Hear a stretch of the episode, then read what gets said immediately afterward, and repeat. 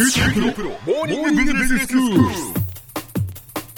日の講師は九州大学ビジネススクールで世界の経営環境の変化について研究なさっている村藤勲先生です。よろしくお願いします。よろしくお願いします。先生今日はどういうお話でしょうか？今日は AEC の政治っていう話をしたいと思うんですけれども、はい。AEC ってなんだか覚えてます？AC はえっ、と ASEAN が東南アジ ASEAN ア。エコノミックコミュニティと。はいまああの EC がイギリス離脱でねええ。ちょっと分かんないことになる中で、はい。あの ASEAN も一体的に運営しようとい。う話が、あの2015年くらいもう5年くらい前になりますけど始まったとはい。いう状況なんですね。うん。でそれぞれの国がどうなってるかってことなんですけども、えあの日本としてはそのタイにベースを置いてね、はい。ASEAN マーケットを攻めるというようなことをずっと今までやってきたわけですけども、え。どっちかっていうと安定してた国がね2014年の5月ですからもう6年ぐらい前になるんですけども、ええ。軍事クーデターが起こっちゃってね、そうでした。はい。まあ、タクシンが追い出されて、ええ。それでその後その妹のインラックさんっていうのが首相になったりしたんだけど、はい。この人も逃げちゃって、でその軍事政権のプライウッドさんっていう人がねあのずっと首相を務めてるという中で去年の3月に総選挙があったんですよ。ええこれね総選挙はタクシン派のねはい。タイ貢献党ってのが第一党になったんですよ。ええ。ところがあの首相が誰になったかっていうとねタクシン派じゃなくてね軍事政権の代表としてのプライウッドさんが続投するとうんいう話になったんですよ。ええ。でそういう意味じゃね軍政から民政に本当に戻ったかっていうとね、まだその軍政、えーから出されてたプライウッドさんが続投している状況なんでね。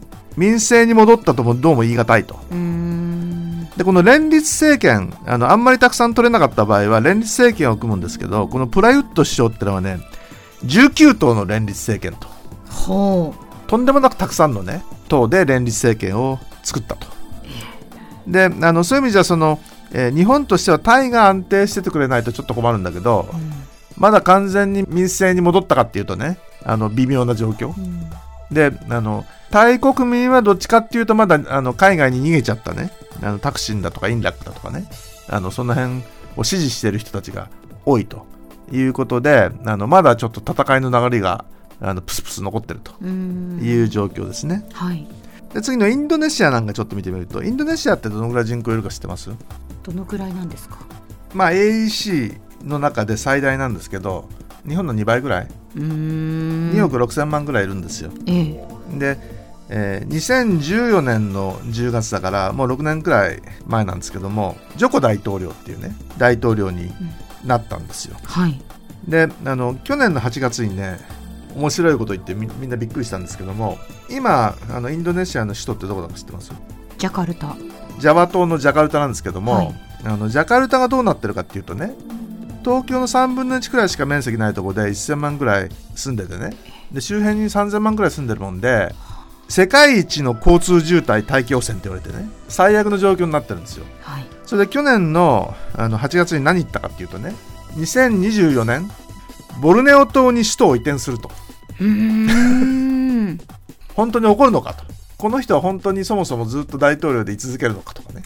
よくわからないんですけども、えまあ、これから一体どうなるかちょっと楽しみというところですよね。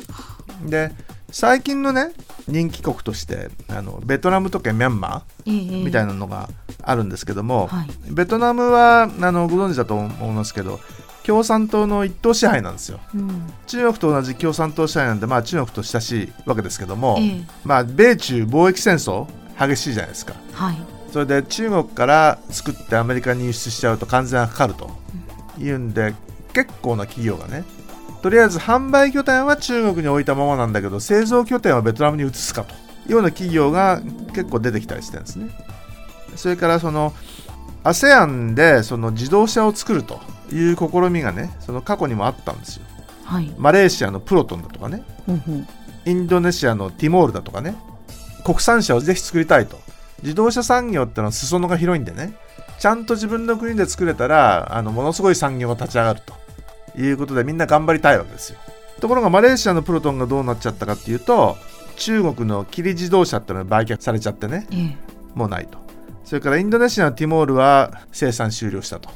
ということでそのベトナムのビングループっていうね、まあ、ベトナム最大のグループですけども、が自動車産業をやるぞと。で去年の6月くらいからあの自動車の製造を開始したんですよで4000億円くらい投資してドイツに工場を作ってもらったりね。はい。イタリアにデザインを見てもらったりしてね。なかなかいいものを作ろうと。いうふうにしたんだけどどのくらい売れたかっていうとね去年半年で1万5300台。国内シェアにして3%くらいと。いうことでせっかく国産車作ったのにそれしか売れないのと。いうのが今のところ状況でね。お金に困っちゃってね。資金調達が必要なんだけどもベトナムにそのお金はないだろうと。いうことでねタイバーツ社債を発行しようとタイバーツ社債。あのドルだとかユーロとかいうのはあんまり知られてないし無理があるだろうはいはい。AEC、ASEAN の中であればねいいんじゃないのと普通は自国の通貨でいくわけですよええええ。そこで社債を発行するとところがそんな金融市場があのベトナムにあるかっていうとどうもないというんでまあ ASEAN の経済の中心であるそのタイでバーツ社債を発行して資金調達しようと。まあこれあのまだ先の話なんでね、はい。本当にできるかどうかまだわかんないんですけどもしようって言ってるということでどうなるかちょっと楽しみという状況ですね。でミャンマーのスー・チーさんって言ったじゃないですか。はい。ノーベル賞取った人。はい。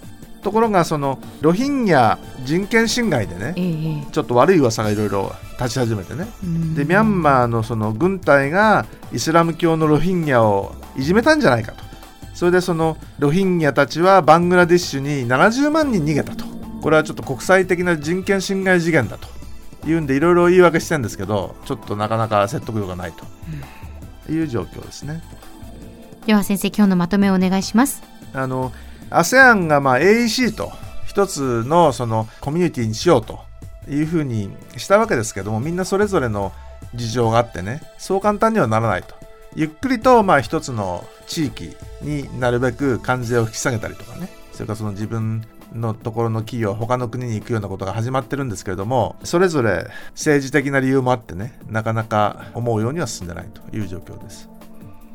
今日の講師は九州大学ビジネススクールで世界の経営環境の変化について研究なさっている村藤勲先生でした。どうもありがとうございました。ありがとうございました。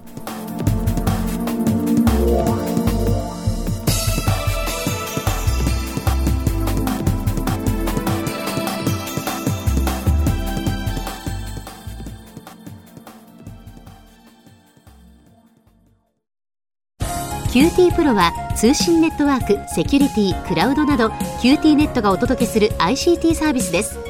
九州中に展開した光ファイバー網を基盤に一番身近なビジネスパートナーとして九州の企業、自治体の皆様をサポートします。詳しくは QT プロで検索を。